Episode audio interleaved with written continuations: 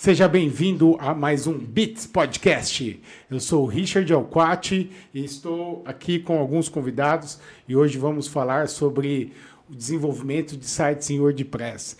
E aí eu vou pedir para cada um se apresentar. Primeiramente aqui, meu querido do lado direito.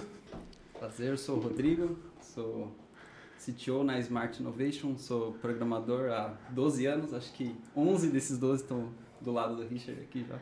Então já se conhece muito bem já. É isso aí, legal. É, Matheus, ou aqui também conhecido pelo pessoal como Peds, de Padawan. E já estou aqui como desenvolvedor é, faz quatro anos e alguns meses aí. Que legal. É, eu sou o Murilo, o pessoal aqui me chama de Muliro. é, e tô aí um ano e pouquinho desenvolvedor aqui na Bits. Legal, então eu estou muito feliz porque eu estou cercado aqui de pessoas do meu dia a dia, que nem o Rodrigão falou, já estamos aí 12 anos trabalhando junto. Hoje ele é o, até meu sócio aqui na Smart Innovation, aliás, um abraço aí para quem for da Smart estiver assistindo a gente, que é uma fábrica de software, e tenho a alegria aqui de estar trabalhando com vocês há dois anos e meio, mais ou menos, né? Que bacana. Então eu queria, assim, é, já uma introdução, passar principalmente para as pessoas, que a primeira coisa que ela tem que ter em mente é que a imagem que o site dela deve transmitir para as pessoas que estão acessando o site. Então, ele deve sempre se preocupar em é, esse site dar uma boa experiência funcional, confiável e acessível para todos. E que, por mais que é, os algoritmos estão sempre mudando ali no Google, sempre sofrendo é, atualizações. O próprio Google já divulgou que tem mais de 200 itens aí, critérios que vai fazer ranquear o seu site ou não, né, nos motores de buscas. Mas uma coisa que você tem que ter em mente que nunca muda. O Google sempre tenta buscar, dentro dessas mudanças de algoritmo, sempre a qualidade, confiabilidade e o desempenho do seu site, certo? Então eu, eu queria aqui já começar falando, perguntando para vocês é, sobre o WordPress, a questão de segurança. É, tem como deixar ele seguro, já que ele é uma plataforma open source, utilizada pelo mundo inteiro? Quais seriam essas boas práticas para deixar o site seguro? É, o WordPress ele é, ele é muito famoso né, no mundo inteiro. É, acho que quase todo desenvolvedor já teve que tocar com, no WordPress, tocar um pouquinho no PHP dele, fazer algum tema, alguma coisa. Porque ele realmente ele traz muita facilidade com toda a parte de plugins, é, toda a parte de, de gerenciamento de conteúdo, né? Então, ele, ele é o melhor, ele, é, ele tem faz anos, não sei quantos anos tem de WordPress, mas ele tem essa, esse, essa regra de negócio dele de, de gerenciar o conteúdo. Então, ele que meio que guiou outros gerenciadores de conteúdo. Sim, é, um ponto que eu até tive um receio antes do WordPress, eu trabalhei muito tempo com PHP puro, então eu tive um, um pré-conceito com WordPress. Mas depois que eu fui otimizando e fazendo na prática mesmo, eu vi que realmente o WordPress é muito bom. É. Você consegue ter um controle, porque antes eu só via, por exemplo, um uso de Elementor, um Div com frameworks que, que realmente faziam sites pesados e lentos. E depois que eu fui fazendo eles na prática e na ponta do lápis ali, toda a otimização, eu vi que realmente você consegue ter um desempenho qualquer site que você poderia ter. Pois é, a gente como desenvolvedor, a gente deixa o WordPress ele deixa o usuário que não é desenvolvedor usar o site, desenvolver o site, Sim. e aí fica a gente consegue ver o que, que ficou aberto ali, né? Falhas e é. tudo mais. Pô, faltou melhorar aquilo, aqui tem uma brecha. E isso a gente, a gente, eu também vi assim, tipo, caramba, não é legal usar o WordPress, vai ficar, não vai ficar bom, vai ter esse problema aqui, aquele ali, mas atualmente evoluiu demais, demais, demais. Sim. Tanto que o gerenciador de conteúdo, Gutenberg, é, ele, ele mudou muita coisa de como gerencia o conteúdo, a partir de blocos, toda feita em React. Então, assim, a comunidade realmente do WordPress fez muitas melhoras. Plugins, tudo, foi incrível. É, o pessoal tem mesmo esse preconceito com o WordPress. é, tanto que um professor meu lá da FATEC, ele já zoou todo mundo que programa em WordPress tipo, ele falou que, ah, você programa com WordPress, você tem back-end pronto, tá ligado? Eu também já, foi assim. eu também, confesso. Todo mundo já foi assim, né? Olha, eu dei um Google aqui, é desde 2003. Desde 2003, é, é um é, tempão. A gente já desenvolve o site um pouco antes até de existir Sim. o WordPress. Mas assim, o que eu sinto da, das respostas de vocês vale a pena. O grande diferencial é os plugins, né, as facilidades que o, o plugin, mas também tem que saber dosar, né? É, claro. A quantidade de plugins, até porque senão ele vai deixar pesado o seu site. Nós já vamos falar mais sobre isso, Core Web Vitals, né, é. né, que é o carregamento do site em si, o quanto que isso pode afetar. Mas assim, eu queria que vocês falassem é, quais os plugins que vocês entendem, já que o grande diferencial do WordPress são os plugins. Quais plugins vocês recomendam? Vamos, de repente, começar até pela parte de segurança que a gente estava falando. É, bom, um dos mais famosos, acredito eu, que seja o WordFence. Ele é um dos, dos mais famosos aí, mais baixados, mais utilizados no, WordPress. É, e ele traz é, vários tipos de configurações para fazer, de firewall, de notificação, é, de bloqueio de país, de IP, é, toda essa parte, para deixar realmente mais robusto todo o WordPress, ele, ele faz essa parte de, de uma maneira bem, bem simples. É, hoje o que eu uso lá também é WordFence com o Sucuri, que também é na questão de, de IP também você consegue ter o controle de bloquear país ou determinados IPs e trocar endereços de, de URL, por exemplo, do WP Admin, que por mais que pareça uma coisa simples, mas ajuda na questão da segurança, pois qualquer pessoa que tem um pouco de noção, ela já vai tentar acessar o seu WP admin ali, então já você consegue fazer algumas alterações com ele. Até uma coisa curiosa que eu vi, que ultimamente numa, numa configuração do WordFence, é, o WordFence, antes ele acho que ele, ele tinha essa configuração de mudar o WP admin, é. mas ele parou de utilizar isso. Ele não tem mais, porque ele, ele fez uma pesquisa lá mostrando que não influenciava é, em pouquíssimo, porque todo mundo no final consegue saber por onde é o URL e os ataques são em, outros, em outro arquivo. Então, isso já, já não é mais uma coisa como antes, que era obrigatório, nossa, tem que trocar o URL. É. Mas realmente continua sendo uma boa prática para evitar aquela pessoa curiosa e ficar tentando logar. Uma hora tem é. gente que, que, gente que não esquece de colocar a senha segura. Não tem é, jeito. senha 1, 2, 3 é, ainda acontece. ainda acontece. Viu? E ele tem autenticação de dois fatores, esse tem, é, tem, WordFence? Tem né? autenticação de dois fatores. Aí dá para utilizar com qualquer autenticador, autenticador no celular.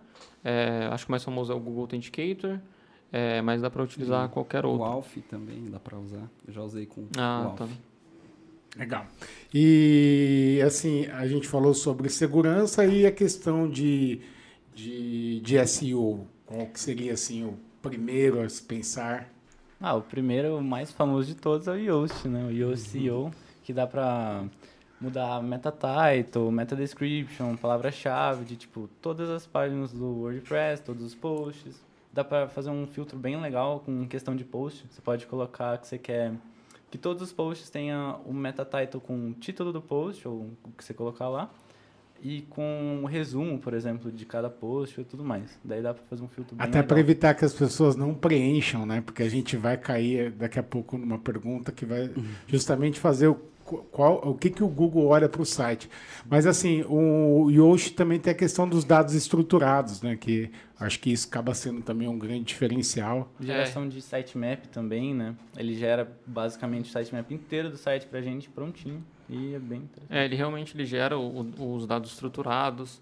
É, o, porque, por exemplo, a gente tem lá o, um blog, ele tem, vai ter o dado estruturado lá falando que ele é o tipo de conteúdo que ele é, caso tenha receita, receita. tem lá o, o, tipo de recipe.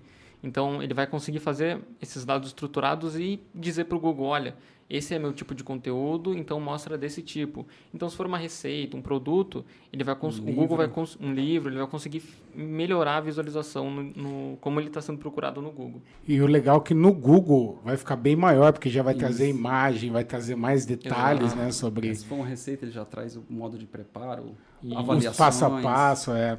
E eu lembro quando a gente fazia isso na unha, então, né? Isso que eu ia falar, porque a gente sempre. Era Jax, né, que você fazia? É, a gente sempre se no Yoast, né? Mesmo antes, quando a gente não usava WordPress. Era uma dor nossa, né? Não... É. A gente tinha que fazer tudo, dados estruturados na mão. A MP, eu lembro quando começou a MP, a gente foi fazia tudo na mão. Dava muito trabalho. é, e hoje o Yoast ele simplificou tudo isso, né? e aí está conseguindo manter sempre atualizado, sempre seguindo alguma atualização do Google, alguma coisa que é percebida que, que ajuda, principalmente na, na parte de dados estruturados, e também com o AMP. Então, ele tem integração com vários é, outros plugins, com o a, com PWA também. Então, tudo já fica muito, muito mais fácil de utilizar do que fazer cada um Sim. e integrar cada tecnologia. Então, o Yoast ajuda demais. E a versão grátis dele já é muito boa, né? Muito. Sim, se quiser pagar, vai ser bem interessante pagar quem puder, né? Mas a versão free já atende muito bem, né? É, tem algumas integrações a mais na versão paga, com utilizando melhor o SEMrush e algumas outras.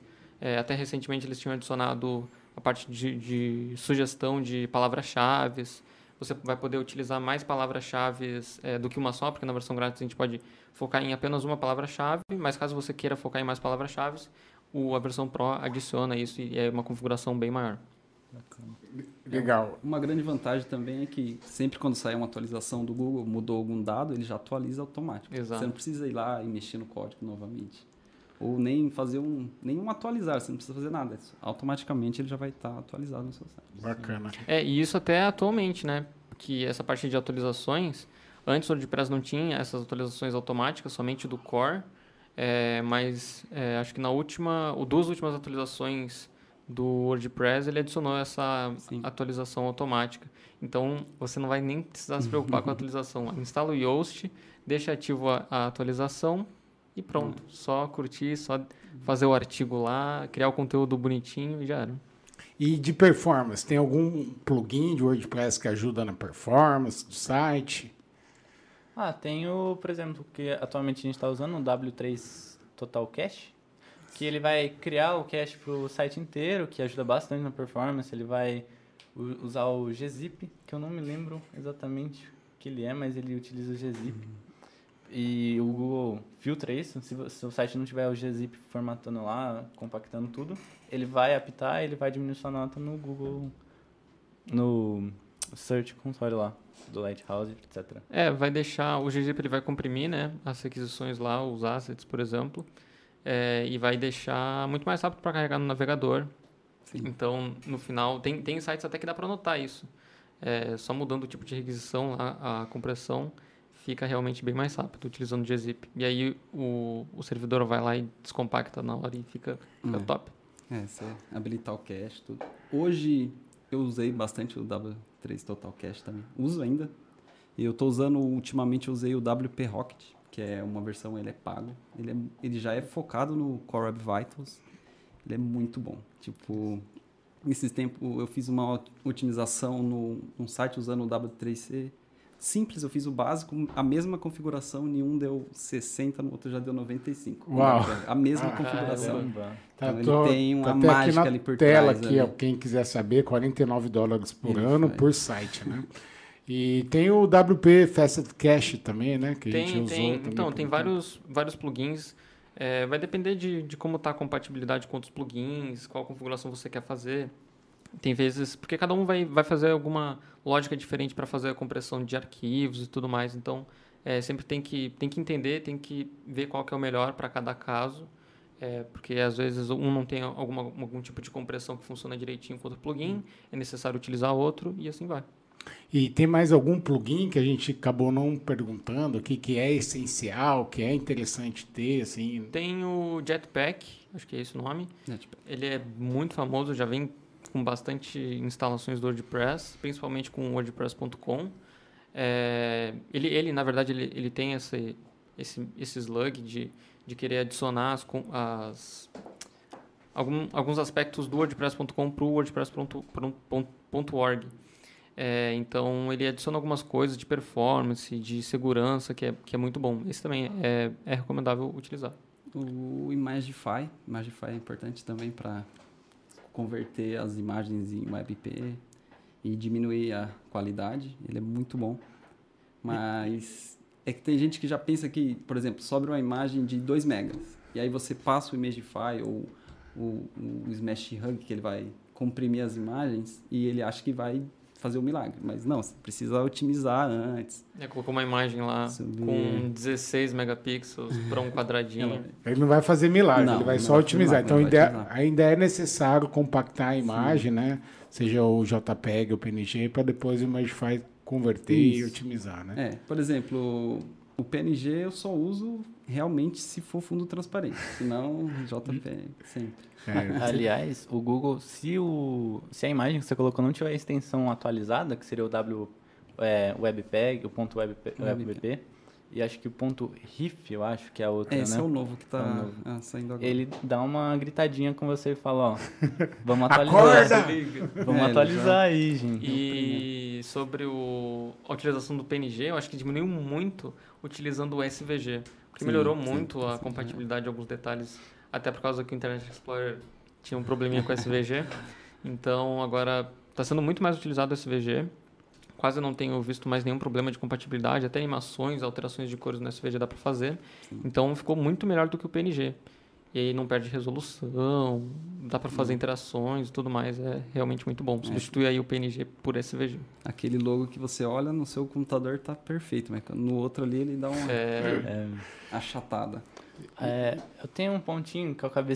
Eu não acho que eu não comentei no começo, mas além do plugin de segurança, é interessante também ter umas boas práticas antes de Muito começar o WordPress. Tipo, por exemplo, WP Config é interessante atualizar o Salt, que é o negócio de resetar cookie e tudo mais. É interessante sempre estar atualizando lá, sempre abrir o credencial e atualizar quando você pega um do zero.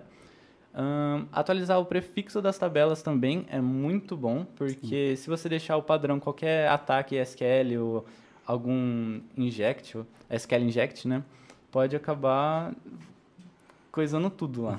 É, acabando com tudo só porque você não colocou o prefixo, você deixou o prefixo padrão. É interessante dar uma mudada, sempre uma variada e tal. E sempre manter uma rotina de backup, né? Sempre bom para nunca se sabe o que vai acontecer com o seu site, tipo, no futuro próximo aí. Então, sempre ter um backup atualizado e tudo mais é interessante. E vale a pena um plugin para backup, assim? Acredito que vale sim, tipo, é, porque é que nem várias, várias que a gente acaba vivenciando, né? É, por exemplo, se ocorre um, um ataque no seu site, você foi invadido e acabaram com tudo. Como que você vai recuperar, né? É sempre manter um, é, é como se fosse, exemplo, Windows. Se- Ele sempre mantém aquela rotina de backup para caso corrompa alguma coisa no seu site. Ou sei lá, se quer voltar para uma versão anterior dele, que estava funcionando melhor, performance e tudo mais, é só você voltar. E vocês têm algum nome de algum plugin que é interessante, que já usou aí para backup? Tem o All-in-One, é, WP Backup ou Migration, acho que é. Ele é muito bom, ele cria um arquivinho, é fácil de, de exportar e importar. É, mas tem mais alguns outros também. Tem que... Updraft, Updraft, acho que é um Ah, sim, também é muito bom. bom. É, todos esses que criam um arquivo, eu acho que eles funcionam muito bem, porque é fácil de colocar num, em alguma hospedagem específica, rodar lá, ele faz toda a configuração com o banco certinho. Então fica bem ma- mais fácil do que fazer manualmente, pegar todos os Sim, arquivos, ver se corrompeu alguma coisa, colocar todos os dados novos na mão. Então eles ajudam bastante. É, o backup eu ainda sou das antigas, eu prefiro no servidor mesmo. Eu prefiro a configuração, não, não sou muito fã de usar o plugin para fazer o backup. né? É, eu É. ia, eu ia- Pode, pode. Isso, isso vai depender da rotina né, de, de deploy. É, às vezes já tem é, alguma integração, alguma pipe que já cuida disso. É, então, claro, sempre vai variar, às vezes utilizando um plugin, às vezes até manualmente, dependendo do caso, ou então utilizando outras ferramentas de backup. Mas eu já usei o, o Updraft, ele é bom mesmo. Uma, uma coisa assim que é interessante, então, todo mundo tem em mente que plugins ajudam, mas também não dá para sair instalando todos os plugins ali, né? Sem dúvida. E quais os cuidados, uma vez instalado o plugin, quais os cuidados para mantê-lo? Tem alguma coisa que precisa fazer ou instala ali e já era? Acho que o principal é sempre que possível manter atualizados. Criar uma Porque- rotina. Isso. Porque você vê muitos ataques de WordPress são por base de plugin, por meio de plugin que não foi atualizado, então eles conseguem fazer a invasão.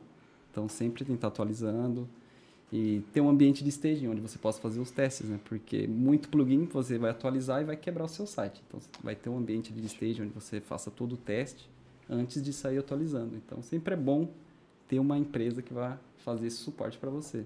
Por mais que o WordPress dá liberdade pro, pro cliente fazer o cadastro, subir tudo, mas ele chega nessa hora ele vai ter um problema, porque se ele atualizar, dependendo do plugin, ele vai quebrar o site inteiro. O layout, né? Layout. É, até uma coisa que já aconteceu, que já vi bastante, é algum plugin que, que gerencia imagens, é, atualizar sozinho e ele mudar, por exemplo, alguma classe, algum, como ele bota a tag, em vez de util- utilizar só a tag HTML IMG, colocou um picture e aí mudou muito. É complicado. Então, tem que saber o que, que- tem que ficar cuidando o que, que vai mudar em cada versão. É sempre bom dar uma olhada, hum, mudou isso, é, para você conseguir prever melhor, saber o que, que vai ter que fazer quando atualizar o plugin. Sempre bom também ter noção da procedência do plugin, né? Não sair baixando Boa. qualquer coisa Sim. que... tipo, eu sempre... É bom, eu sempre julgo base- baseado no, na quantidade de pessoas. Mas é pessoal meu, né? Daí depois eu... E a procuro. avaliação que ele tem, né? A quantidade de downloads e de avaliação. A, a nota dele, tudo. Também abrir o site, ver o que que ele é compatível. Tipo, ler um pouco sobre o plugin, assim. Não sair instalando, assim. É, não, você instalando é meio duvidoso, né? É complicado. E assim, um- uma coisa que é todo programador tem um pouco disso, assim, aquela aversão de pegar o código de outro e ter que fazer uma atualização e tal. Numa dessas você acaba vendo muitas coisas, você fala, puta, que cagada que fizeram assim. Vocês conseguem citar algum erro que geralmente as pessoas cometem, um erro básico ali ah, no próprio desenvolvimento do WordPress em si? Olha, eu já vi bastante código duplicado, é, utilizando é, no WordPress tem a parte lá de personalização, onde dá para inserir um CSS customizado, e aí dá para ver tudo quando é tudo quanto é código lá, vários CSS que não dá para saber de onde é que é, que tem alguma coisa específica e muda alguma coisa e some em outra página, Mas o importante que é, é com, com um important lá, então Um esse- conflitando com o outro, né? Exato. Então, isso eu já vi acontecer bastante. É, e é algo que normalmente, quando é, tem um desenvolvedor que faz o tema certinho, é, isso normalmente não acontece. É, não é para acontecer, claro que vai depender de como é feito o tema, é, mas isso é algo que já me incomodou bastante. é, realmente. Legal. E duplicação de plugins, às vezes tem o mesmo plugin com a mesma funcionalidade e a pessoa instala três plugins e não desinstala os outros. Três, Então, plu- vou- três plugins para slide. E dá Tipo, para deixar um pausado, você instalou, mas não sim, quer Tem a desinstalar? opção de colocar ele como inativo. Mas às vezes nem isso a pessoa faz. Então ela deixa três plugins ativos e no, no site, no carregamento, às vezes ele carrega quatro JavaScript, cinco Desnecessariamente. CSS desnecessário. E a nota lá do Core Web Vitals vai. Só chora. Beleza. Aí tenta adicionar o WP Rocket e nem o Rocket faz Nem milagre. Faz milagre. E o que mais que vocês podem dizer que já viram assim? Caramba, como que esse cara fez isso? Além de senhas básicas e tal. Olha, eu já vi mau uso de construtores. É, por causa que tem o construtor, ele vai, por exemplo, o Elementor, bem famoso. Ele, você consegue fazer um gerenciamento fácil de conteúdo, montar o layout ali, mas se você não tiver muito cuidado, ele vai adicionar só sujeira e aí isso vira uma bagunça, uma bagunça enorme. É. E tomando cuidado, tem como fazer um trabalho bom.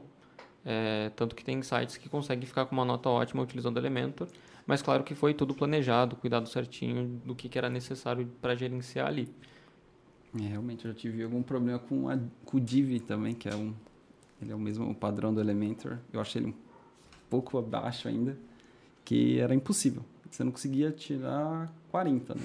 Cara, Poderia fazer tudo, porque ele cria, por exemplo, ele não- você não consegue editar o, o div, você não tem a opção de editar o CSS. Então ele vai gerar o CSS para você. Você tem um, um- como se fosse um customize que você pode adicionar funcionalidades, mas a edição você não consegue. Então você consegue adicionar mais, mas editar você não- é impossível. Então ele fazia um CSS que poderia ser feito em duas, três linhas, ele faz com 50, 60 linhas. Pois é. É bom para gerenciar, mas no final, nossa. Uma coisa. pe- Não é pessoal, mas uma coisa que eu já tive problema foi com. Existem alguns plugins que eles adicionam algumas áreas para colocar CSS. Aí o pessoal coloca um CSS nessa área toda escondida, que é impossível de ver no código. Aí tá. No- você pesquisa, abaixa o site inteiro, olha o código inteiro, cadê esse- aquele CSS que você Aquele quer tirar? maldito CSS. Com important ainda, né? O amaldiçoado. E tá lá, ele dentro do, do painel, escondidíssimo, dando pau no seu site. Daí você tem que dar uma procurada gigante. Global Footer. É, e até lembrando de ver esses erros e tal, é, lembrei de um plugin é, bem interessante para desenvolvedores, que é o Query Monitor. É, ele, ele ajuda muito ao o desenvolvedor saber exatamente é, o que está sendo carregado, quais queries, parte de template. Ele dá bastante detalhes para saber se algo está lento. É, isso ajuda muito no desenvolvimento e é algo que, que muitas vezes você pode ver que está impactando demais. Por exemplo, tem algum erro fatal é, que não está mostrando lá para o usuário, mas é algo que está fazendo alguma coisa parar de funcionar.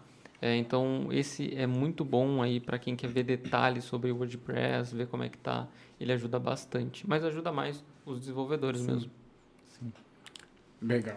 E assim, eu queria dizer, se vocês estão assistindo aí, tá achando muito técnico, não tá entendendo alguma coisa, manda aí sua pergunta. A gente está tentando aqui pôr um nível justamente para que as pessoas tenham ciência das boas práticas, o que fazer, quando fazer, né? E se você tiver um site, quiser fazer alguma pergunta, manda pra gente que a gente vai fazer. Eu vi que já chegou uma aqui, a gente vai responder ela, tá? Mas antes disso, eu queria saber o seguinte. E na questão de SEO, é, eu já vi assim sites que não tinha nem Google Analytics, não tinha sitemap, então muito menos. Quais são os principais erros que as pessoas cometem para o SEO no desenvolvimento de site? Assim? A questão do Analytics, uma coisa que eu tenho reparado ter acontecido bastante com... Agora, você está padronizando o Tag Manager, né? Que É. ah, você faz a modificação lá no Tag Manager e evita um pouco mexer no código. Tem muita gente que ainda usa o Tag Manager e o Analytics do antigo. Hum. Vejo muitos casos, então tá duplicado e acaba dando conflito. Isso é uma coisa que eu reparei bastante. Caramba. É, uma coisa que eu vejo bastante que é importante para SEO é a parte de hierarquia de títulos. É, muitas vezes é, esquece de colocar um H1, por exemplo, construtores. Às vezes tem vários H1 em uma página só. Complicado. E aí o, o Google não vai saber sobre o que, que é aquela sua página. Tudo é, é título principal. Tá falando sobre o quê?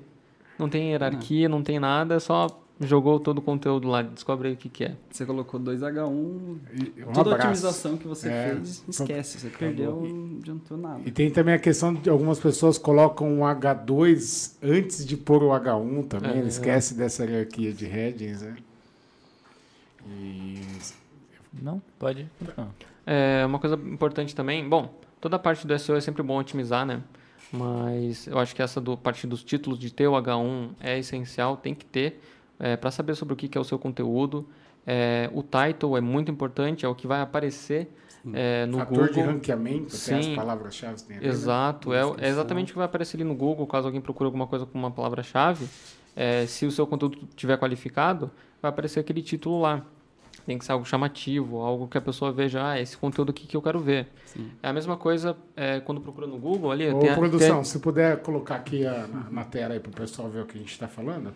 na, embaixo do título, a gente tem ali a descrição, que é a metadescrição também é muito importante. Às vezes tem site que não bota nada e fica em branco, fica só o título.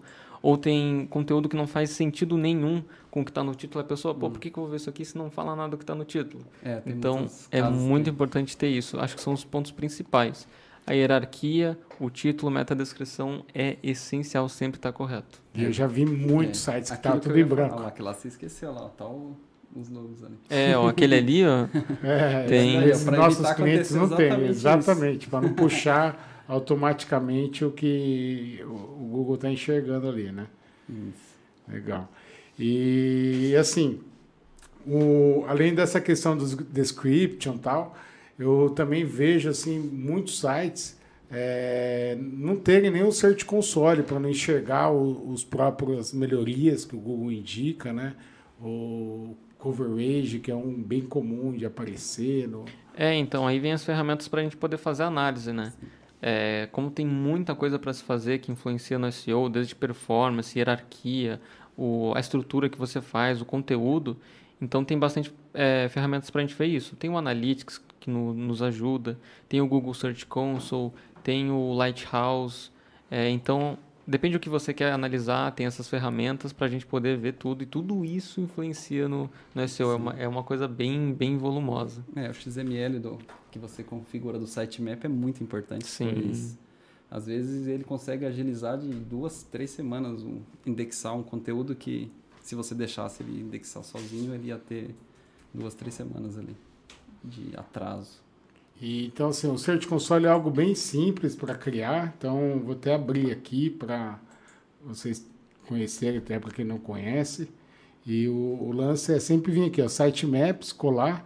Geralmente, é, o, o, domínio barra sitemap, se não for, ele até redireciona né, para o caminho correto. Isso. E é legal quando tem essa hierarquia aqui, né? Que já vai puxando. Tem um XML que chama outros XMLs que vai, vai ah, uma só para o blog, outra só para os serviços, Isso. e aí que é o, tudo organizadinho para que o Google possa ir enxergando e com, começar a relacionar nas buscas, né? E uma coisa para você saber se o seu site está aparecendo ou não no Google, você vai lá no Google, digita site, dois pontos e coloca o seu domínio, e isso ele vai te mostrar todas as páginas do seu site que ele já está enxergando. Aliás, o Yoast gera esse sitemap separadinho aí automaticamente. Potentíssimo. Legal. Um detalhe bem importante sobre essa parte do, do sitemap, que realmente ele gera, é, ajuda bastante já ter esse, esse XML, só que muitas vezes não tem tem, tem, tem que ter o cuidado na hora de criar o conteúdo. Por exemplo, se você criar todo o seu conteúdo do seu site, parte de produtos, é, é, todas as páginas, segmentações, criar tudo como página ou tudo como blog post, Sim. o seu sitemap não vai é, estruturar não isso sozinho. Você tem que, tem que saber desenvolver, tem que criar toda essa separação para sim o seu sitemap ficar todo certinho. É. E aí o, o Google saber, ah, beleza, isso aqui é produto, ah, isso aqui é sobre esse assunto, beleza. Então realmente, post. exato. Até então categoria é importante separar. É, então assim, é, tem que tomar cuidado com toda toda a hierarquia do, do conteúdo que é bem importante. Senão fica todo o seu site com é. apenas um tipo de conteúdo só. E isso é bem legal. Ia até perguntar sobre isso, né? É, como devo usar as categorias do meu site? É, então, tem categoria e tem tag no, no WordPress. A categoria, ela é de modo mais geral para separar, por exemplo, eu vou dar o um exemplo de posts. Então, a gente coloca a categoria no, nos posts essas categorias vão filtrar melhor esses posts. Então, por exemplo, eu vou dar um exemplo de um site de receita, né? Que a gente estava falando de receita. A categoria, nesse caso, ela seria, por exemplo, num site de culinária, eu poderia ter a, a categoria de receita, a categoria, sei lá, de comida, por exemplo. E isso me ajudaria a filtrar meu conteúdo. Por exemplo, se eu colocar todas as minhas receitas em, na categoria receita, quando o usuário for lá pesquisar na categoria receita, vai aparecer todas as receitas. Além disso, ranquear melhor o CEO, isso ajuda a usabilidade do, do usuário, que é o que o CEO normalmente quer, né? E a tag, a diferença é que a tag é um, uma coisa mais específica. Diferente da categoria, que é um negócio mais abrangente, que a gente consegue colocar essas coisas mais essa palavra? Tipos de conteúdo diferentes, né? Então, em receitas teria, tipo, é, dicas, novidades, receitas. E aí isso, isso seria o conteúdo mais geral. É, Sim. A tag seria o que era o antigo palavras-chave que a gente usava no, é. no Google. Tipo macarronada. Quero é. só ver receitas de macarronada. Isso. Aí ele né? pesquisou macarronada, você vai encontrar Isso, algo, algo bem mais em detalhe vai ser com, com as tags. Mas lembrando que as tags não são é, necessárias. Verdade. É, é, claro, é um complemento para você adicionar mais algum filtro no seu site, mas as categorias realmente são necessárias. Sim. É, tem muito. Você não precisa mostrar ela, você pode até usá-la e deixar ela escondida. Porque Sim. ela não vai influenciar né, em questão de performance ou de SEO. Teve aquela época até que a gente usava bastante palavras-chave, que era importante. Hoje, Antes pelos tinha, testes né? que eu fiz, é. Antes tinha a parte de um meta lá de palavras-chave. Keywords, é. isso. Que antes nem tinha o description na nossa época, era só o title e o meta keywords. E teve até um, os clientes tinham dificuldade de aceitar, você falava que não funcionava e ele falava, não, não mas é, eu quero mesmo eu quero. assim. Aí é. a gente colocava a palavra-chave mesmo sem ter resultado nenhum, a gente tinha que colocar. Demorou para pessoas aceitarem que realmente não tinha mais uso. É, o bom é que essas ferramentas nos ajudam a mostrar, né, melhor mostrar a performance, mostrar o que está faltando, o que, que tem que ter, o que, que não tem que ter. Então, toda a parte de documentação, por exemplo, da parte do Google, é, tem evoluído muito no, no, nos últimos anos, especificando melhor o que, que é bom de fazer, o que, que é ruim, isso precisa, isso não precisa, como analisar. Isso ajudou bastante. E, aliás, se você quer saber mais sobre Yoshi, na semana que vem os nossos redatores vão fazer um podcast e vão estar mostrando ali como otimizar um texto, então fica a dica. Se você também quer saber como escolher as palavras-chave, a gente já fez um podcast sobre isso, tem um vídeo aqui, um corte no, no nosso canal que fala especificamente de como você saber os volumes de pesquisa, as dificuldades de cada palavra, para facilitar bastante. Mas eu queria perguntar para vocês o seguinte: é, vocês três, eu sei que vocês criam temas, né? Mas eu queria que vocês falassem é, quais são os perigos de usar um tema pronto que é, seduz, né, principalmente quem está entrando nesse mundo, ou até mesmo não sabe programar, desenvolver, o cara, ah, eu quero instalar esse tema e tal. E a, a, além de usar um tema pronto, tem muitas pessoas que ainda tentam baixar tema gratuito. E qual que é o risco disso que o cara pode estar tá sofrendo com essa escolha? Eu acho que o inicial mesmo que você vai ter trabalho é depois, que é a performance. Que Sim poluição que tem esses temas é gigantesca. Então tem muito tema que vai ter 20, 15 CSS que, que vai carregando no seu site que não vai ter uso nenhum. E aí depois você vai ter que fazer otimização. Então aí você remove um, uma parte desse CSS que não vai ser utilizado numa página, mas aí ele é utilizado em outra. Então você não consegue limitar isso. Então você não consegue, que é o remove unused CSS, que é para remover os CSS que não são utilizados. E aí você não consegue remover porque ele está sendo utilizado em, em outra parte. Lugar. Então você não fica preso nisso. Isso é um trabalho que é do porque cão. porque o, o, tema ele está ali, né, para ajudar é, aquela pessoa que não tem tanto conhecimento, quer fazer alguma coisa rápida, a fazer ali. Só que ele, ele quer deixar fácil para a pessoa construir. Sim. Olha, constrói rapidão, é fácil e tal. Mas lá atrás tem o ponto uhum. negativo tem algumas coisas. Não dá para conciliar tudo 100%, né? Sim. Dessa parte de desenvolvimento, deixar tudo performático e tudo mais. Então, fica fácil de gerenciar, de criar alguma coisa? Fica, mas fica muito mais negativo depois. É bem difícil fazer sim. tudo aquilo. Normalmente acaba acontecendo de ter que refazer aquilo para ficar bom no final. E aí sim ter uma performance melhor e resultado e tudo mais. Sim, é, eu, eu costumo dizer, a gente já refez sites por questão de era mais demorado para a gente otimizar ele do que fazer ele do zero. Por exemplo, às vezes você gastava 80, 100 horas para para fazer ele, sendo que você ia gastar 160, 200 horas só para fazer uma otimização. Sim. E sem contar que esses sistemas pagos ou gratuitos da internet nem sempre tem um código tão limpo quanto, sei lá, um do zero, assim que você fizer, seguindo uma lógica sua, né? Ele sempre vai ter um estilo de, de, de código diferente. Daí é complicado só para. E a vulnerabilidade afeta também? Questão de depois ele não conseguir atualizar, já que ele pegou um tema pronto ali, ou muitas vezes pirata. Ah, é capaz, os plugins daquele tema acaba, por exemplo, tendo incompatibilidade no futuro. Nem sempre acontece, né? Mas é um tá caso. sujeito. É, tá sujeito. É, tem que sempre cuidar da onde está vindo esse tema, né? Acho que é o né. primeiro lugar, onde você está pegando, se esse tema realmente ele é um tema pago, mas você está pegando ele de graça em outro lugar. Então, assim, tem que tomar cuidado, porque tem muitos é, scripts de ataque que podem vir com o tema. É, então, você vê lá, está funcionando, ah, mas está funcionando direitinho, consegui instalar e tudo mais. Mas lá atrás ele está pronto para deixar uma brecha para alguém um dia pegar informações, colocar spam. Então, tem que tomar muito cuidado, muito cuidado mesmo. É porque você desenvolveu, você está vendo tudo que está sendo o back-end ali você está conseguindo ver tudo. Você sabe qual query vai ser feita, onde vai ser feita, qual chamada eu vou fazer do, de CSS, de JavaScript. Num plugin que é um tema que é pronto, você não tem essa noção. Porque ele pode chamar um CSS que você nem está vendo, você só vai ver quando você for fazer a otimização ali. Tipo, no front ele nem está nem tá aparecendo, então você não tem esse controle. Queries também que, que não são necessárias e acaba deixando mais lento. Então dá para remover os JS, o CSS e até mesmo fonte que não está sendo usado assim no, no site? Dá, dá, dá para remover. É, tudo isso vai depender, claro, de, de como está sendo desenvolvido o tema, é, o que, que é necessário para aquele tema. É, tudo, claro, que é planejado, pensado antes. No desenvolvimento, onde a gente pode fazer essas escolhas onde num tema pronto não dá, a gente pode ver, hum, a gente vai utilizar essa única fonte aqui. Então a gente consegue colocar só aquela fonte em vez de colocar 500 fontes prontas para o usuário trocar, porque nunca vai trocar. A mesma coisa com algum estilo, algum plugin. Nossa, a gente só precisa de, dessa funcionalidade aqui. Ah, um plugin simples é, já é o suficiente. Ou melhor, a gente nem precisa de plugin, só fazer isso aqui num código Sim. pequenininho e está pronto.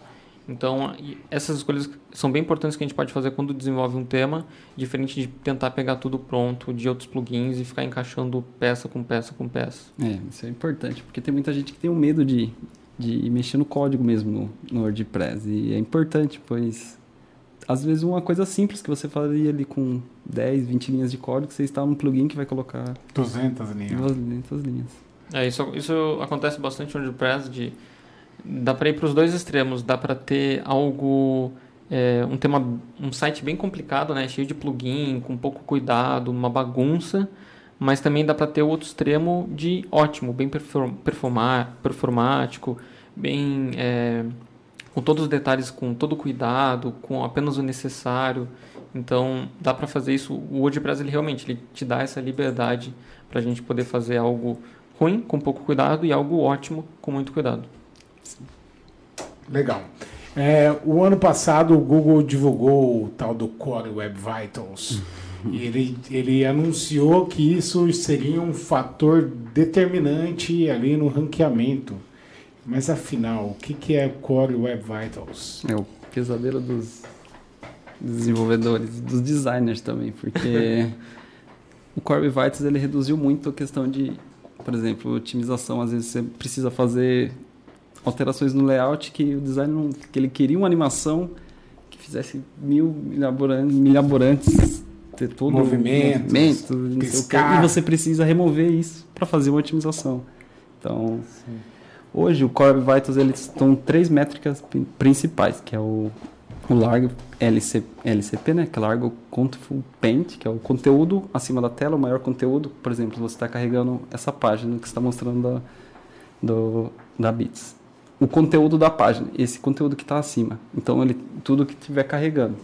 Se você tiver uma imagem que você está chamando um lazy, que é um lazy você configurou para ela demorar para carregar. Você adiciona um lazy, por exemplo, tudo que está abaixo da borda, ele não vai ser carregado até você descer a borda para você ter uma performance maior. Então, por exemplo, é legal você adicionar um, uma, uma condição que você remova o lazy daquela página, porque você precisa dela para mostrar na primeira página. Entendeu? É, tanto que a tag de lazy que tem no HTML, que agora tem essa tag para a gente poder colocar com as imagens, é, quando você coloca ela e a imagem está na primeira é, rolagem da página, ela não funciona. É. Porque quando está carregando ali, a imagem já está lá. Então ela não está fazendo esse trabalho de lazy loading, porque só realmente importa para quando está abaixo, para quando o usuário chegar naquela imagem. Então não adianta se preocupar com essa configuração, com alguma coisa principal que tem que aparecer lá em cima na página. Isso é, é alguma, uh, um detalhe, às vezes, que acaba acontecendo aí com alguns desenvolvimentos. E tem mais duas, né? Além do LCP, tem é o, o feed, feed, É o First Input Delay, que é o primeiro conteúdo que vai ser... É o atraso, basicamente. Atraso, isso, que eu acho que você precisa ter 2.5, não. É, acho Puta vida. Acho que é 1.5, é, não, acho. 2.5 acho é, que é o A gente é vai LCP. abrir, é o LCP. É, isso. Mas é a primeira 100 milissegundos ou menos, né? Todos. Ah, tá para ficar no, no bom, né? É, então, isso daí é, é quando ele quando o primeiro momento em que a página é interativa. Então, isso. a sua página está carregando lá e você tenta clicar em alguma coisa, por exemplo, num drop down, no, no menuzinho lá do hambúrguer que tem no mobile o site está carregando, você clica lá para abrir o menu rapidão. corre pro lado. E ele não abre. ah, não, tá. Não. Ele não abre, ele não, ele, ele, não funciona. Você clica lá, ele não abre, você tenta dar um scroll, tá tudo parado, sim. o slide não está funcionando. Aí você espera, espera o site carregar, e aí sim, agora está tudo funcionando. Uhum. Então essa espera, ela não pode ocorrer. Quando o site está carregando, as coisas ali do, da primeira borda tem que tem que ser funcionais, tem que estar interativo. Então é esse tempo que ele conta. Quanto, quanto tempo demora para ficar interativo enquanto está carregando o site? Isso é muito, muito importante e afeta muito. Quando você está lá, o site tá, ele pode estar tá carregando, não tem problema, mas tudo ali, quando o usuário entra, tem que estar interativo, tem que estar funcional, tem que estar tá bonitinho para ele poder continuar o processo dele no site. Legal. E o terceiro? É o Cumulative Layout Shift, que era aquilo que você falou. Você vai clicar, por exemplo, você abriu no celular, ele carregou o logo ou o menu. Quando você vai clicar no menu, ele muda de posição. Vai para um link que você não queria ir para o link. Fala, não! Isso, aí você já, já, com isso você já perdeu um acesso ali, você já perdeu um tempo. Imagina, se é um site que já é lento, você foi para outra página que você não queria, você tem que voltar para a sua página. Então isso é bastante importante também. Esse talvez acho que é o mais simples de, dos três Sim, de, de, resolver. É, de resolver. E, o, e o que isso, esse, esses problemas costumam aparecer mais quando não, não há um cuidado com JavaScript. Sim. Então assim, quando por exemplo tem um elemento, tem vários plugins instalados de slide e tudo mais, vai cada vez adicionando mais JavaScript. O seu o navegador tem que executar mais código, vai demorar mais seu site vai demorar para fazer algum movimento, fazer alguma interação. Então, assim, vai sempre acumulando esses problemas. E se você não, te, to, to, não tomar cuidado com isso, você vai pensar, poxa, estou usando aqui alguns plugins, mas do nada hum. ficou ruim, ficou lento. O que, que será que pode ser? É, o inimigo do Cumulative Layout Shift é o slider, pois ele normalmente você vai carregar, você pode reparar, a maioria dos sites ele carrega a imagem de um tamanho que ele carrega a imagem original, aí depois que ele carrega o JavaScript ou o CSS, ele vai ajustar, ajustar na proporção que você fez para o site. Então, você tem um delay ali. Então, se você não carregar corretamente com assíncrono os, scripts ou o defer para para quando necessário, você não consegue ter essa otimização. Estou vendo aqui que é 0.1 ou menos, né, que tem que ser nota. Mas legal, vamos mostrar aqui na prática. A gente separou aqui um site que a gente fez recentemente da OPS. Aliás, um abraço aí, Renatão. E então a pessoa que tem o navegador Chrome, ela consegue ver essa nota, né? Então me atrapalhei todo aqui. Vamos lá. É, inspecionar né, o elemento, aí a gente vem aqui no, no Chrome no Lighthouse. Uma dica que é legal é que a pessoa faça isso sempre na janela anônima, para não ter interferência das suas extensões que eventualmente você possa usar, Sim. não é isso mesmo? É até interessante também. O Google ele tem um, um o, o, Google Chrome ele tem uma versão de dev que ela é bem interessante. Eu pelo menos uso ela para fazer Lighthouse e tudo mais, que ela vem zerada, ela é full para desenvolvedor lá. É a que eu uso para deixar de canto, assim. Legal. Já que eu baixo... Inclusive esse site que foi você que otimizou, foi você que fez e otimizou, né? Uhum. Pressão, hein? Vamos lá, vamos, vamos dar uma notinha aqui. Então, você escolhe, existem duas avaliações, mobile e desktop. Vou colocar o Generate Report. É importante nesse momento não mexer, não minimizar, não ir para outra aba, senão vai ficar tudo com pontinho de interrogação. É, aqui. porque ele está usando a sua máquina ali para fazer a leitura do site. Então, isso vai depender também como é que está a sua internet, é, como é que está a performance do seu computador. E aí, no caso, já deu Chique. aí a nota desse site aí. Então, aqui, Estourado. site que tivesse um PWA aqui, hein, ó. Ó, filé. É. E o, o mais difícil ali é o primeiro, que é o, que é o Performance, que está o 99 que ele é o mais complicado, que aí é. já entra o Core Web Vitals. Esse Best Practices SEO é mais fácil, né? Isso o performance é o mais complicado. Que é. Até acessibilidade é bem, é, não é bem facinho, né? Mas é mais simples, assim, algumas coisas mais área label, para tipo alt text, por exemplo, para gente que é cega mesmo, sabe? Ter é deficiente visual. é para tipo, é que o site ele é lido, né? Eu, é que eu nunca abri um site como funcionalidade para gente cega e tudo mais. Mas, por exemplo, ele abre e vai lendo tudo que de um tem, um. vai descrevendo. Sim, é, é por isso é até importante o alt nas imagens, né? Pois, é, por exemplo, se você vai, seu site vai estar bastante imagem. Se você tiver muita imagem, ele não vai conseguir saber o que, que é aquela imagem. Então Exatamente. o alt com acessibilidade ele vai fazer isso. É, o leitor de tela vai ele agradecer. Já vai falar o que, que é aquela E é imagem. fator de ranqueamento, né? Sim, Além de você sim, perder os acessos do, do, da pesquisa web, também da pesquisa imagem você vai perder. Isso. Mas aqui... Um, opa, olha o mouse aqui para você. Aliás, falando em imagens. Ó, isso, esse, esse, esse é daqui. Esse. E é difícil para o desenvolvedor mexer nisso, né, não, né, Rodrigo? Na verdade, não tem o que a gente fazer, porque aí já é trocar um servidor. hospedagem. É, só trocar a hospedagem. É, que eu estava vendo há um tempo uns estudos e eu acho que algum um, dois anos não vai ter mais compartilhado. Para quem quer performance, o servidor compartilhado vai morrer. Porque você vai precisar de uma VPS, você vai precisar de um CDN, que tem muita gente ainda que não gosta, Tá mas é resistindo, é né? resistindo. Porque, por exemplo, se for um, um site simples, um institu- institucional, você consegue fazer otimização ainda. Mas, por exemplo, se for um site, um e-commerce que é grande, que tenha muita requisição, você não... Você vai ficar... Senta ali e no chora junto com o senta e chora, cliente. Não tem como. É, normalmente você não consegue configurar o HTTP2, o tipo de compressão, o tem, o, a performance o que você tem no servidor às vezes é baixo. Por exemplo, as hospedagens compartilhadas, a gente não consegue controlar nada disso, às vezes tem pouca RAM, o processamento é bem pouquinho. Então, isso até às vezes, dependendo de como está o DNS, então é bom utilizar às vezes algum proxy, alguma coisa assim, Sim. como CDN para os assets, para os conteúdos. É, realmente isso ajuda demais, essa nota. E o bacana aqui é que o desenvolvedor ele consegue ir vendo, tendo uma pista né, do que ele fazer. Então, por exemplo, Isso. ah, o primeiro aqui, o Rodrigão já falou que não É, tem o que fazer, a não ser é trocar a hospedagem, né? isso. Mas aqui tem a questão, por exemplo, esse amarelinho. Não é um erro, mas é algo que pode ser otimizado. E ele vai dando detalhes, especificando quais são os arquivos que estão sendo afetados, né? Para que você possa olhar individualmente um por um. É isso mesmo, pessoal? E até uma coisa muito importante, ó, a gente pode ver que a gente está com 99% de performance, mas a gente tem alguns itens ali que ele vai mostrar que dá para melhorar. Sim. Porque é, pela análise sempre vai dar para melhorar. Pô, tira isso daqui, isso aqui não precisa. Porque às vezes alguma coisa, um detalhe de que tem em alguma outra página. Que realmente isso não tem como, como fugir. Porque são, são exceções ali da, da regra do site Sim. que tem que manter. E nem tudo isso é levado em conta na análise. A análise é bem focada, é, olha, tem que deixar bom, ponto final. Então tem coisas que sempre vai mostrar que, olha, dá para diminuir se você fizer isso, isso, aquilo, até ficar completamente sem nada no site Ah. funcional. E nesse caso aqui, assim que o cliente contratar o SSL, esse site ele é novo, acabou de entrar no ar, né? Mas assim que ele contratar o SSL, a best practices aqui vai para sempre. É, é a única sim. coisa que está vai. mostrando aqui que, que falta. Mas eu queria saber de vocês o porquê que essa- às vezes essa nota ela flutua. Acho que essa é a palavra. Por que, que a nota do Core Web Vitals flutua tanto?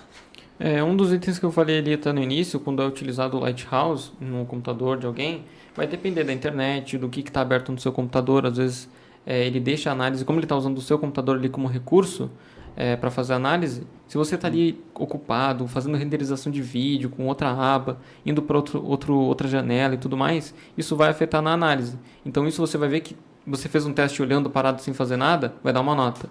Ah, fiz outro teste com um monte de coisa aberta, meu computador é, esquentando aqui, vai dar outra nota. Isso influencia. Então, isso é uma coisa bem importante que, que tem que tomar cuidado, que varia muito na nota. E o tempo de resposta do servidor também pode afetar aqui nas notas. Né? Também, então, Pode. se você está com é, pouco acesso no site, por exemplo, um site que é muito acessado, é, no, no horário de pico, é, e, e o seu servidor não, não tem é, esse suporte todo para tanta requisição, vai ficar mais lento. É, vai ser diferente de você fazer esse teste na madrugada, onde vai ter menos acessos. Isso acontece. É, uma coisa interessante também, que é em questão de CLS, é o, por exemplo, eu vou dar um exemplo do Twitter. O Twitter, quando você abre ele, todas as caixas que estão para carregar, elas ficam com aquele esqueleto cinza. Ele é meio que para combater é, esse negócio de, tipo, aparecer um monte de coisa do nada. é, O content shift coisa lá. É, ele, ele segura o conteúdo para você, né? Sim. Tipo, ó, aqui vai ter Também alguma faz coisa. Isso. É, eu já fiz muito isso com CSS inline. Hoje não é tão boa a prática, mas ainda, dependendo dos casos, é, ele Vale a pena. funciona ainda. É tipo colocar o width e ref para imagem, o tamanho da imagem definido ali. Tanto que se você não colocar, o Google reclama com você. Tem que tomar cuidado com o mobile, né? O responsivo do site nesse caso. Também. Sempre Legal. bom. Tem alguma outra coisa que vocês queiram mostrar aqui? Porque aqui a gente está vendo os itens que a gente comentou, né? First Content Paint, Largest Content Paint e o Cumulative Layout Shift. Então, os três principais estão verdinho aqui. E isso é um É. bom indicador. Tá vendo ali, ó, tá mostrando show, audit e relevance. Tá mostrando todos. Ali você consegue ver ali para baixo. Isso. Aí, aí você consegue, por exemplo, só eu só quero ver do first content. Então você consegue separar Ah, e ver o que precisa fazer para cada um deles. Entendi. Isso vai ter um Bacana. Mais alguma coisa aqui? É, a gente tem análise mobile também, que é uma coisa que vai mudar, ele muda a nota. Ele pega algumas coisas a mais, bem mais detalhado do que no, o no mobile, desktop. ele é menor, né? Geralmente é nota. Sim. E Isso é, porque muda bastante, né? Como o usuário vai, vai interagir com o mobile é bem diferente de como ele vai interagir com, com o desktop. Você está ali com o mouse, tem teclado. No, no celular é completamente diferente. Ele vai ver, verificar o tamanho de algumas caixas, vai ver o que está grande, o que está pequeno, Sim. se está rápido, se está lento, por causa que normalmente quando você acessa alguma coisa por um desktop, laptop, você tem uma velocidade a mais ali. Quando você está no celular, existe um limite menor. Sim. É, então você vai ter ali, vai estar com 4G ou 3G, às vezes está instável ali, então o site ele tem que estar preparado para isso, para carregar rápido com qualquer tipo de conexão e tudo Sim. mais. Então essa nota, quando a gente faz análise, é bem mais rígida. É, hoje já, já tá valendo já o mobile first, que é mais É. importante você ter uma nota melhor no mobile do que no, no mobile do que no Exato. E sempre pensar primeiramente no layout, do, do- desde a parte do- da criação, da Sim. concepção do layout, já pensar em como vai ser o mobile. É, geralmente as pessoas ainda têm esse hábito, né? Não, porque eu quero um site assim, pensando muito na versão desktop. Então, vamos imaginar que hoje o, o acesso está na palma da mão das pessoas, é muito mais prático, né? É, De- tem erros simples, que às vezes um rodapé que tem vários links ali e fica um próximo do outro, você não consegue clicar, você vai clicar É. em um e, e ele, ele consegue identificar tudo isso. Então é Ah. bem criterioso. Tem alguns outros sites que ele não tem a qualidade do, do, do, search, do Search Console, não do. Como que é? Esqueci. Do. Lighthouse? Lighthouse. É, Mas a gente consegue ter. É, tem o GT Metrics, que é antigo. Agora tem o. Vitals, que é o novo. É, o PageSpeed é o Lighthouse, só que. É, ele faz ali, como o PageSpeed é web, então ele usa os recursos lá do servidor do Google E não da sua máquina. e não da sua máquina. É, então ele já reserva lá um pouquinho. Claro que é, é bem diferente fazer. Ele pega uma reserva ali pequenininha para você, Sim. você testa ali e consegue fazer a análise. Não fica dependendo de qual aparelho que você tá, nem tudo Isso. mais. Mas claro, não vai ser a mesma análise do Lighthouse. O Lighthouse vai te dar bem mais detalhes, você pode verificar outras coisas. Ali com o DevTools aberto você pode analisar exatamente o que que, o que está maior ali. Você pode ver o elemento, testar ele com, sem, onde ele está. Então é, é, existem esses níveis de, de análise que dá para fazer. Isso com o Lighthouse ele cria até o vídeo. Você consegue ver o, Sim. o passo a passo do carregamento do site, por exemplo, o que está causando o cumulativo layout shift, por exemplo. Eu consigo ver o que, que é esse problema. Ele não só fala, ah, eu estou com um problema. Não, ele te mostra o que você precisa acertar. Então você já consegue ver, ó, aqui esse, esse slide ele não está carregando, então eu estou tendo esse problema. Às vezes, por exemplo, se você fazer um teste, eu vi um site da Natura, acho que é o da Natura, a nota dele é zero. É mesmo? É Caramba. o primeiro site que eu vejo com uma nota zero. Caraca, velho. ele dá muito. Acho que nunca foi otimizado, né? Então tem alguns. É, pérolas, Acho que eles não estão tão preocupados com o motor de Não busca, né? Até uma coisa que acontece, por exemplo, no PageSpeed, ele mostra lá se você passou ou não na análise. Sim. Acontece demais você ter o site lá todo em 100 e não passar na análise. Ele Dá um reprovado. dá um reprovado. E já vi também bastante de estar tudo com nota vermelha e ele passar. Então, assim, é um pouco confuso, tem que ver de caso a caso. Por exemplo, o site da Natura deu zero, Hum. mas como é que tava... a- Será que estava aprovado? Será que o usuário ali, como é que tava? Tava bom, tava ruim? Será que a análise passou? Isso vai depender, por exemplo, da tecnologia que é utilizado no, no site. WordPress, claro, a gente consegue prever muito mais, mas, por exemplo, existem as, as SPAs, existem vários tipos de aplicações web que, que isso vai, vai diferenciar. Engano. É, assim, antes da gente ir para as perguntas das pessoas, eu quero fazer uma última aqui, para a gente meio que fazer um exercício todo mundo junto, assim, na questão da parte do desenvolvimento do site e tanto na, na inserção de conteúdos. Vamos, vamos trazer isso para dentro aí da parte do desenvolvimento, né, entregar o site redondinho. É, o que os motores de busca olham, o que, que eles dão relevância para o site quando ele está no ar. A gente comentou ho- hoje sobre o alt text, né? a gente comentou de poder colocar uma, é, uma descrição daquela imagem.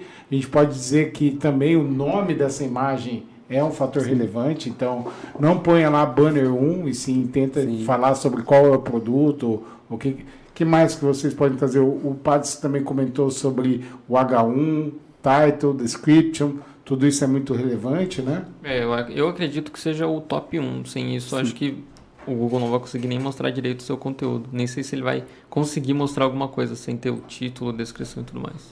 Legal. O conteúdo em si também, né? Tipo, É, não é mas só nós- existir, não dá pra só ter Sim, lá. o- Tem que ser realmente algo objetivo, com palavra-chave e tudo mais. Senão você, beleza, tá ok, você criou um H1, um título e descrição, ok. Mas você tá aparecendo na última página, É.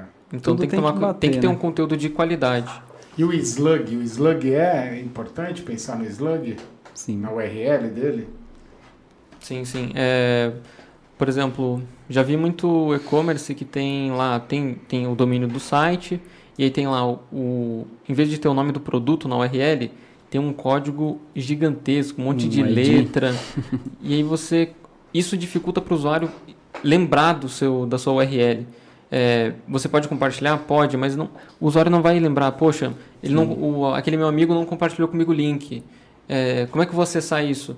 Se tivesse, por exemplo, só o domínio em um nome, por exemplo, batom, a pessoa consegue lembrar. Coloca o domínio, coloca batom. Tá lá. Ela Fácil consegue. é para divulgar, né? Exato. Fica mais fácil para falar, para identificar, para conseguir lembrar. Então é muito, muito importante sim ter um slug bem legível. E até questão de segurança também, porque você deixar o seu ID lá mostrando, você É. está expondo o seu dado ali do banco. Então a pessoa pode ter uma tentar acessar aquele ID e conseguir fazer algum injection, sabe? E quando o cara tem um monte de domínio, é, eu já vi muito isso, cara. O cara tem um monte de domínio e é- isso pode até prejudicar o, o ranqueamento dele. Existe uma boa prática, Rodrigão, para quando o cara tem um domínio principal e ele quer ter mais de 200 domínios para o cara não ser punido? Acho que o principal é o canonical, né? É uma Que tagzinha é que uma você tag põe simples, que você coloca um, um cabeçalho, a tag canonical, você indica qual que é o principal e esse site está apontando para o mesmo site. Aí o Então, Google não vai enxergar como um conteúdo Isso. duplicado, né? sempre fazer os redirects 301 também, né? Boa, cara. fazer Direct o- 301. Porque o É. 301 é permanente, você vai saber que aquele redirect vai ser para sempre. Se você fazer o 302, ele vai ser temporário. Então você vai ficar, ele vai pensar que daqui a um tempo ele vai, você É. vai trocar, você vai mudar aquela URL. Então, e como você vai usar ele para sempre, você precisa manter sempre o 301. E o- uma outra coisa também que é fator, fator de ranqueamento é o link building, né? Tanto os seus conteúdos estarem totalmente interligados um com o outro internamente. Tipo, você está ali num blog, você já chama um serviço, você está Sim. ali no serviço, está falando alguma coisa sobre um case e já tem um link ali. Então é um cuidado bem importante, né? Ter esses links builds on page, né? Interno do seu site. Assim como também para você ganhar autoridade, são links externos que apontam para o seu. Tudo bem que isso não está ligado a- ao desenvolvimento em si, é um trabalho extra, né, fora, mas é algo muito importante para você ter esses cuidados. E o que mais que vocês... Ah, o- Tem- a tem- questão de imagem quebrada, link quebrado, aí já foge, talvez foge até um pouco já do programador, já está no Porque às vezes é o cara que está mantendo o Isso, site a no pessoa ar. que está o editor que está fazendo, mas é sempre importante ter esse, esse cuidado e, por exemplo, às vezes você vai fazer uma migração de domínio. Então, sempre fazer os, os redirecionamentos corretos. Porque antigamente tinha um mito, por exemplo, eu tenho um domínio .com.br, se eu mudar ele para .com e você não fizer o redirecionamento correto, você vai perder todo o ranqueamento que você teve. né? Então, tipo, estou em primeiro no Google. Eu mudei, semana que vem você, você não é nada, você desapareceu. Se você fazer o redirecionamento correto, você não vai perder nada. E a gente já, E- já passou isso uma vez. Sobre essa parte de inserir o conteúdo, é claro que a gente tenta sempre facilitar para quem estiver cuidando do conteúdo ali, fi- faz- deixar de uma maneira mais fácil para ela conseguir fazer essa troca de imagem, de Sim. conteúdo e tudo mais. Então, assim, é uma coisa que é tem que ser pensada antes. Nossa, aqui vai ter tem o- o- os posts lá, então ele tem que conseguir gerenciar certinho esses posts, as imagens, é, a parte de produtos também tem que conseguir fazer as edições que são necessárias, pensando, por exemplo, ah, tem que mudar a- o out da imagem, tem que adicionar mais imagem, menos imagem, ah, eu quero tirar isso, isso, aquilo. Tem que ser pensado para quando tiver essa alteração consiga ter é, ser refletido isso no SEO, no sitemap, em tudo para ficar tudo certinho. É, exatamente, porque às vezes, por exemplo, o programador ele faz a modificação no código, ele fez uma melhoria, mas ele removeu o alt de uma imagem ali. Aí você coloca o alt lá no- na hora que você está fazendo um cadastro de um post, mas ele não vai refletir no site. Então você tem que ter todo esse cuidado, mesmo que você for fazer as alterações, precisa prestar atenção para não remover conteúdo que, que realmente é importante e relevante para a otimização ali. É interessante, é interessante também colocar, por exemplo, como eu faço, caso não tenha uma imagem, ou caso a imagem esteja quebrada, ele me volta uma imagem padrão ali, um uma default. default. É, exatamente. Para não ficar na mão, né? Ficar com só quebradinho ali a imagem. É, uma, uma coisa que às vezes acontece é de, por exemplo, a gente desenvolve algum tema e a gente sabe fazer ali a parte manualmente. Ah, você sabe que ah, aqui não tem out, tem que colocar manualmente, hum. a gente sabe colocar certinho. Mas quando alguém que não sabe desses segredos ali da parte, como é que ele vai fazer essa inserção? Então, a gente, assim, a gente tem que tomar esse cuidado de, de fazer essas melhorias automaticamente no futuro, de, de, de deixar o mais fácil possível para ele só tem que colocar tem que colocar uma imagem diferente, só vai lá e joga. E não tem que ficar cuidando, ah, eu tenho que mudar isso, isso, aquilo, o nome e tal, tudo mais. Legal. Aproveitar aqui então, mandar um abraço para o Matheus Ribeiro, que ele me mandou uma foto aqui que está curtindo aí no nosso podcast. Tem uma pergunta aqui do Igor. É, ele trouxe que é possível que algum plugin instalado acabe comprometendo a segurança do meu site? Com certeza, é igual a gente falou, né? Ainda mais quando não está atualizado. Ele tem plugins maliciosos mesmo que você pode instalar e ele abrir brecha propositalmente para para SQL injection ou DDoS, qualquer tipo de invasão. Então tem que ter sempre cuidado, como o Murilo falou, você vai ter precisa olhar o, o, o, quanto de avaliação tem, o quanto ele é instalado, se ele tem atualização recente, por exemplo, você vai instalar um plugin de três anos atrás que não teve mais atualização.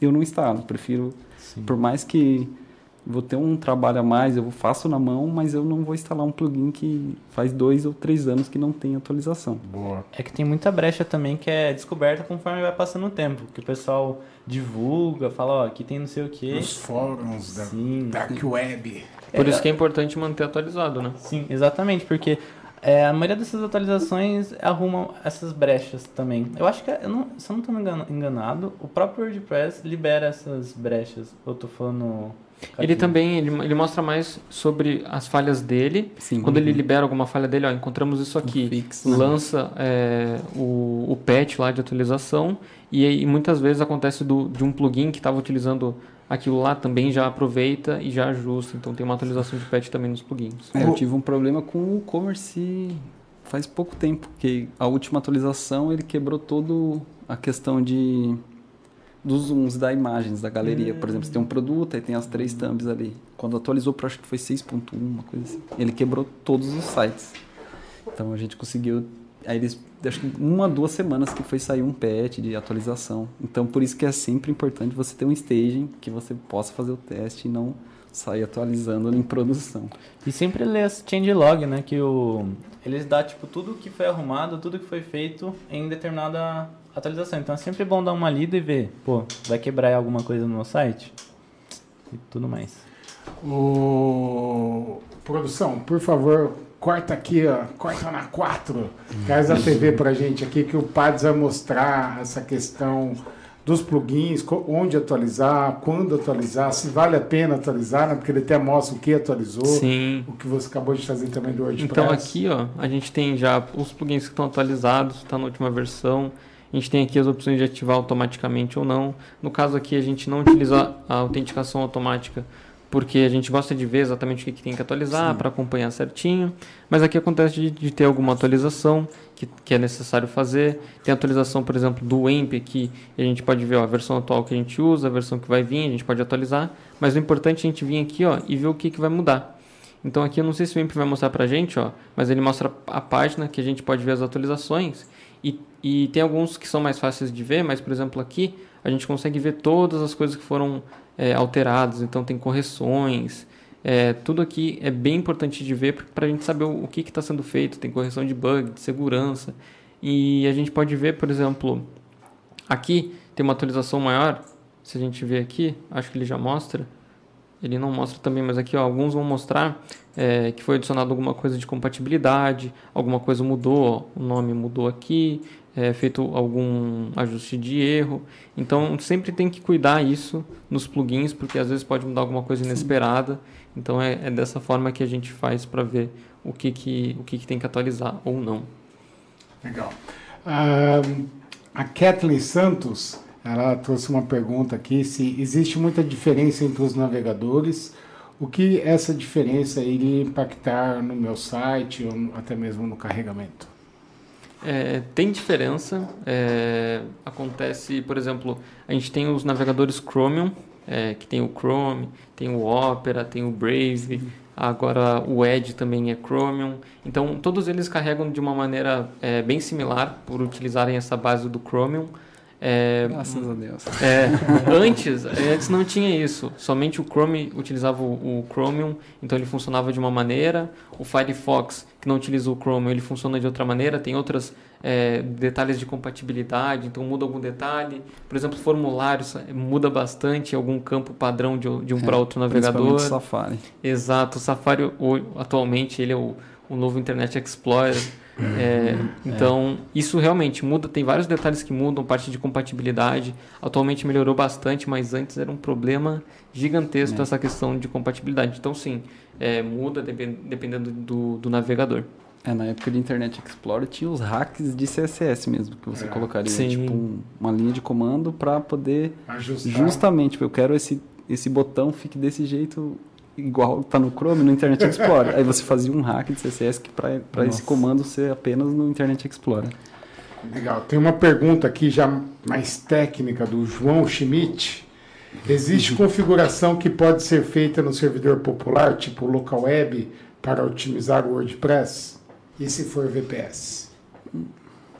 A HostGator, eu sei que eles conseguem fazer algumas migrações, por exemplo, de WebP. Tem alguns plugins que você não consegue fazer a otimização no site de transformar as imagens de WebP pelo site e a HostGator agora eles oferecem você fazer uma mudança de para outro servidor sem ter custo adicional nenhum e, e vai manter tudo e ele vai ter essa funcionalidade. Então eles estão fazendo já, porque eu acho que eles estão vendo que eles estão perdendo o mercado, pois a performance hoje é muito importante. Então, uhum.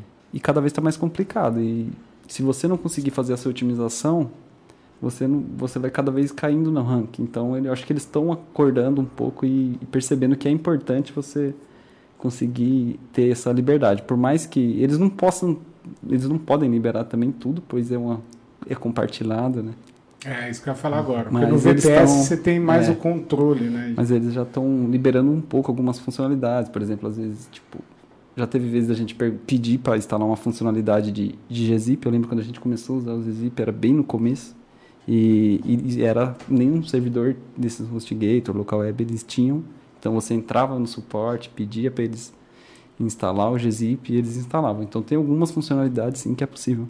É bem interessante também pro pessoal mais leigo, né? Tipo, não querendo, né? Mas enfim. É, tipo, por exemplo, eu não tenho muita. Supondo que eu não tenho muito conhecimento sobre gzip, como criar o gzip e tudo mais na mão, eu vou lá no suporte e peço para eles fazer para mim. E daí, tipo, é bem mais simples para alguém que não tem tanta conhecimento de código, por exemplo, ou um conhecimento mais técnico assim. E isso com qualquer coisa, né? PGSpeed, né? é isso aí.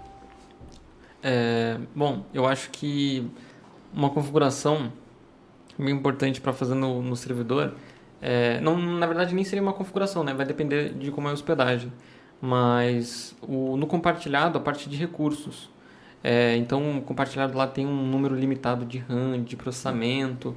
Isso faz muita diferença dependendo Muito. da quantidade de acessos, do que você quer rodar, de qual tipo de aplicação você quer rodar. Por exemplo, é, antes tinha, havia problemas com PHP que não, não era atualizado, então demorava um pouco para você poder atualizar o seu PHP para a versão 7, Sim. só tinha versão 5.2, 5.4, então isso é uma coisa que, que tem que ser, é, tem que tomar bastante cuidado, porque às vezes o seu site por todo ele vai parar de funcionar.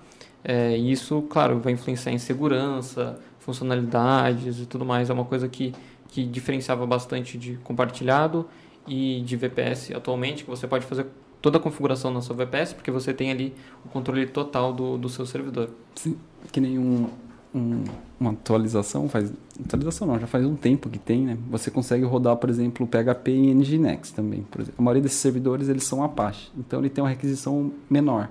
Com o Nginx você tem, por exemplo, 60 vezes o número de, de requisição, então você consegue ter uma otimização muito maior. Tem, acho que é Lightspeed, que é um site, ele mostra exatamente. Por exemplo, se você fazer um, um teste de 100 requisições no Apache, ele vai mostrar quanto vai retornar e quanto vai retornar no Nginx. É, é absurda a É diferença. mesmo? Sim. Sabia disso, né? Legal. Tá aqui o Kleber Matsumoto te mandando um abraço aqui, boa noite, salve Rodrigão. E aí o, o Igor que a gente respondeu sobre os plugins maliciosos, ele está comentando aqui que legal, que ele viu algumas notícias recentes de alguns sites que foram invadidos por conta de plugins maliciosos. É, teve um plugin famoso, faz pouco tempo que teve uma invasão. Agora eu não lembro qual foi, mas foi um plugin famoso muito usado. A maioria das pessoas usava. E eu acho que já aconteceu isso com quase todo plugin.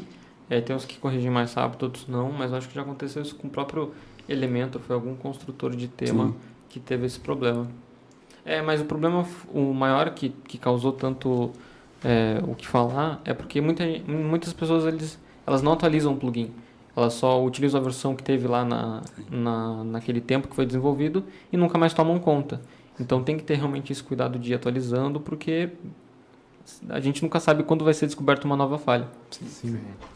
A, a Ana Paula, ela trouxe uma pergunta aqui, é, que eu acredito até que a gente respondeu, que é por que alguns sites abrem mais rápido do que outros? Né? Acredito que seja muito aquela questão que a gente falou do Core Web Vitals, que está diretamente ligado a isso, né?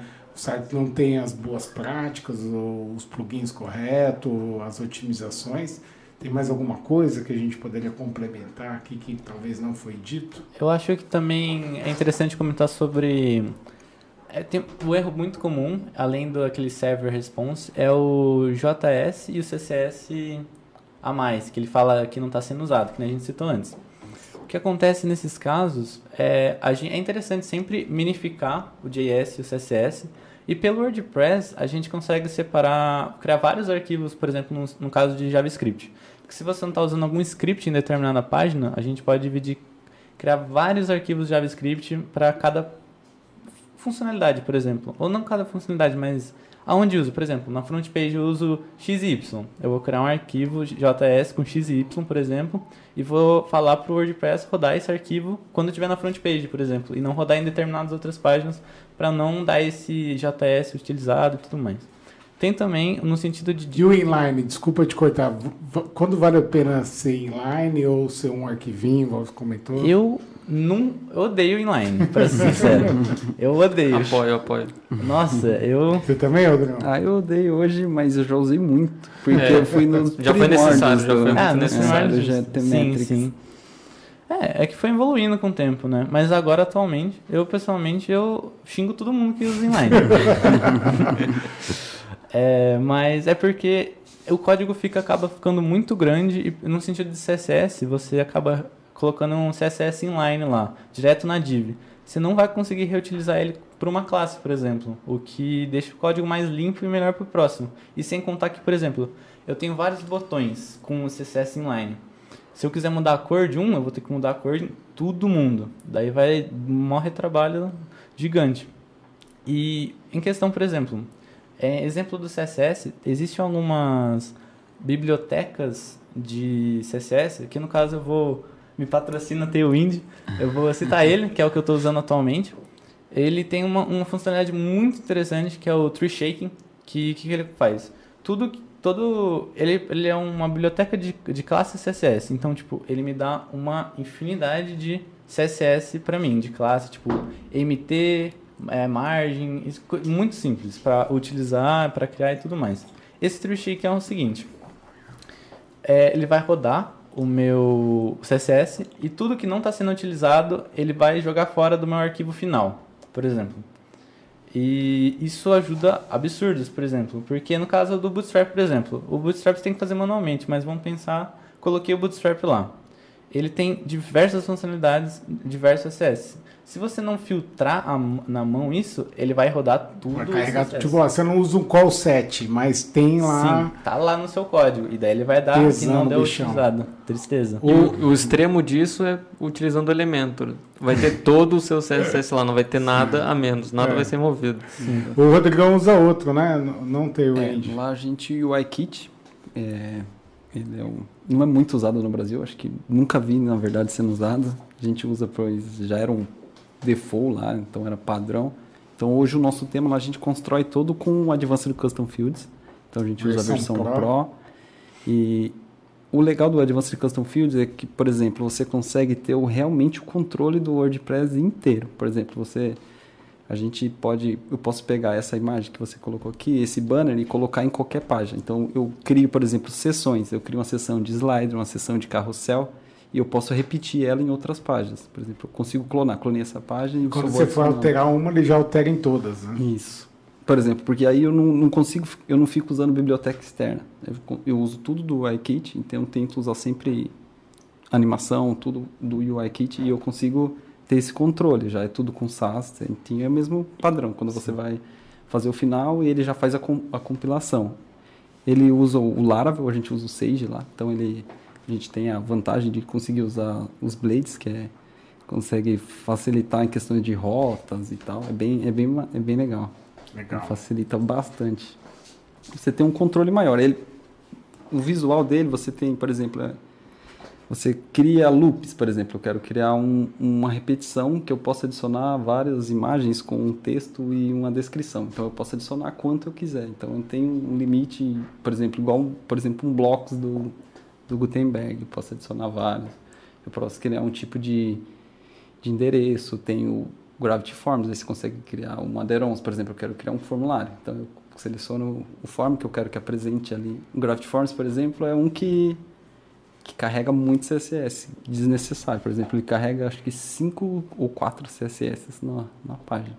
Então, Caramba. tipo, um plugin que você, por exemplo, é um formulário que não precisaria um CSS só, ele carrega 5. Então, aí quando você vai fazer otimização, você já precisa ficar esperto com essa parte. Legal. Bom, maravilha, acredito que a gente respondeu as perguntas. Eu queria agradecer imensamente aos três senhores. Eu que agradeço. Foi um privilégio esse bate-papo. E abrir para vocês, é, se vocês quiserem deixar alguma consideração final, um recado aí para a mãe, para a Xuxa, para quem for. Um beijo para Giovana. Ok, ó. Coraçãozinho. o Pedro e o Sueli estão assistindo lá. Tem bastante amigos aí que estão assistindo. O Pedro falou que acho que eu ia estar dentro da televisão hoje. Aliás, tá um legal. beijo, Sueli e o Pedro. Obrigado por ter liberado o Rodrigão. É, eu queria falar primeiro para o pessoal sempre é, busquem conhecimento. Tebilô. É, e também queria mandar um salve para minha família, meu pai, minha mãe, meu irmão e também para minha namorada que está aqui assistindo. Busque e compartilhem também. É, Busque e compartilhem. É sempre bom. Porque teve muita gente que tinha um medo de compartilhar. É verdade. achava que Exatamente. lugar. E, e, isso é uma coisa assim que é até como minha consideração final que eu acho muito bacana dos desenvolvedores esse ambiente de compartilhar ideias. Tem pessoas que ficam ali em fórum e respondem, gostam de ajudar, porque sabe que um dia foi ajudado. Sim. Então, esse espírito é muito legal e eu falo que se o pessoal acha que motoboy é unido é porque ele não conhece os desenvolvedores, caras são mais unidos. E eu queria também deixar aqui um beijo para minha pequena filhinha Vitória, não deve estar nem entendendo nada, mas um dia ela vai entender. Ela vai reassistir. É, isso aí. Um beijo para minha esposa e minha mãe que estão lá em casa, lá segurando o reggae. É isso aí. Valeu, pessoal. E semana é, que vem, é edição especial sobre produção de conteúdo com a nossa equipe aqui de redação. Vai ser bem legal. Já vão preparando as perguntas aí. E vamos que vamos. Valeu! Valeu. Valeu.